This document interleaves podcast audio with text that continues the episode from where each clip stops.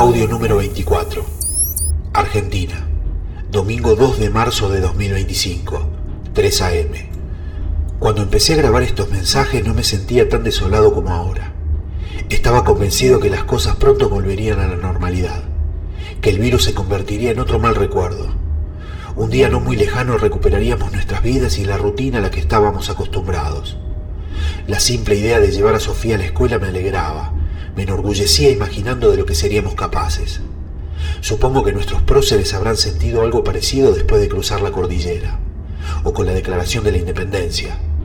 Recuerdo el cuadro de San Martín en el hall de ingreso, caminar libre por el barrio, decidir mis tiempos, mirar a otros a los ojos sin tener que adivinar la tristeza por detrás de estos vidrios.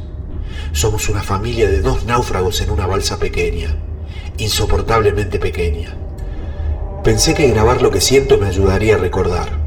En 2020 la promesa de una vida menos individualista tenía sentido para nosotros.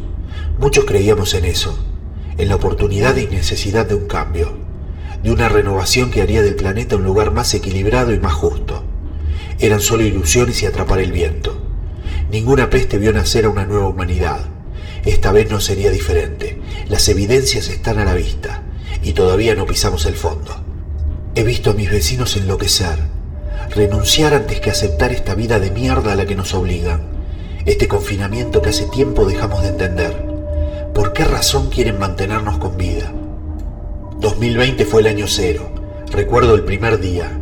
Nos reunieron en la oficina cerca de las 12 del mediodía para informarnos que trabajaríamos desde casa que ya estábamos preparados para gestionarnos desde una computadora, que no era aconsejable arriesgar la salud frente a un virus del cual sabíamos muy poco, o casi nada.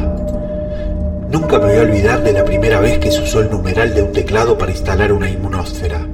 Ahora le decimos inmunósfera. Es muy importante insistir con esto, como si alguno de mis mensajes pudiera viajar al pasado para avisarme. En 2020 usábamos redes sociales para comunicarnos y para compartir lo que nos pasaba. Al principio lo bueno, las ganas de superarlo, los datos de la pandemia. Nos alentábamos, nos dábamos fuerza, nos hablábamos, nos veíamos la cara en las videollamadas. Podíamos decir cualquier cosa sin temor a ser descubiertos. Quédate en casa, qué locura. Esa primera inmunósfera es como la historia de Adán y Eva, el segundo Génesis.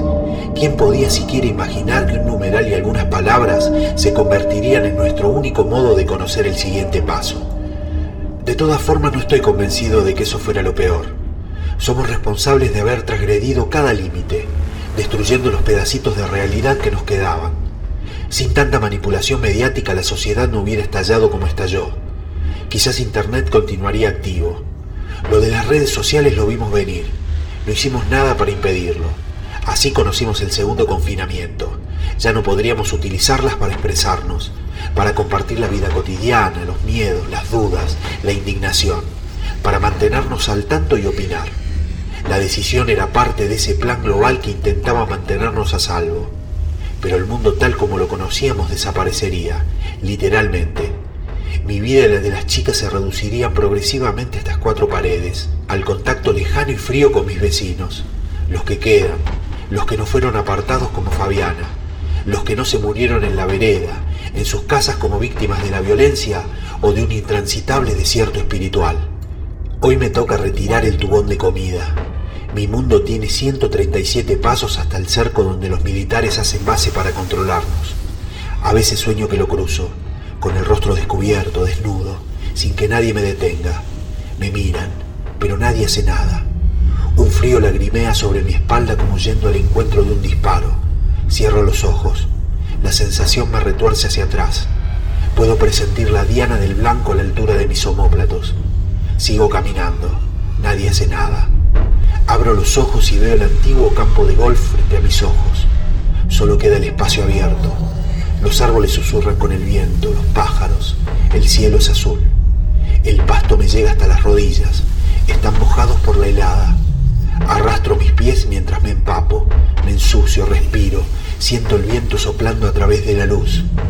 Todo es sol quemándome, todo es aire helándome los pulmones. He tenido muchas veces ese sueño, pero cuando me despierto me hago una y otra vez la misma pregunta. ¿Por qué quieren mantenernos vivos? ¿Por qué así? ¿Por qué?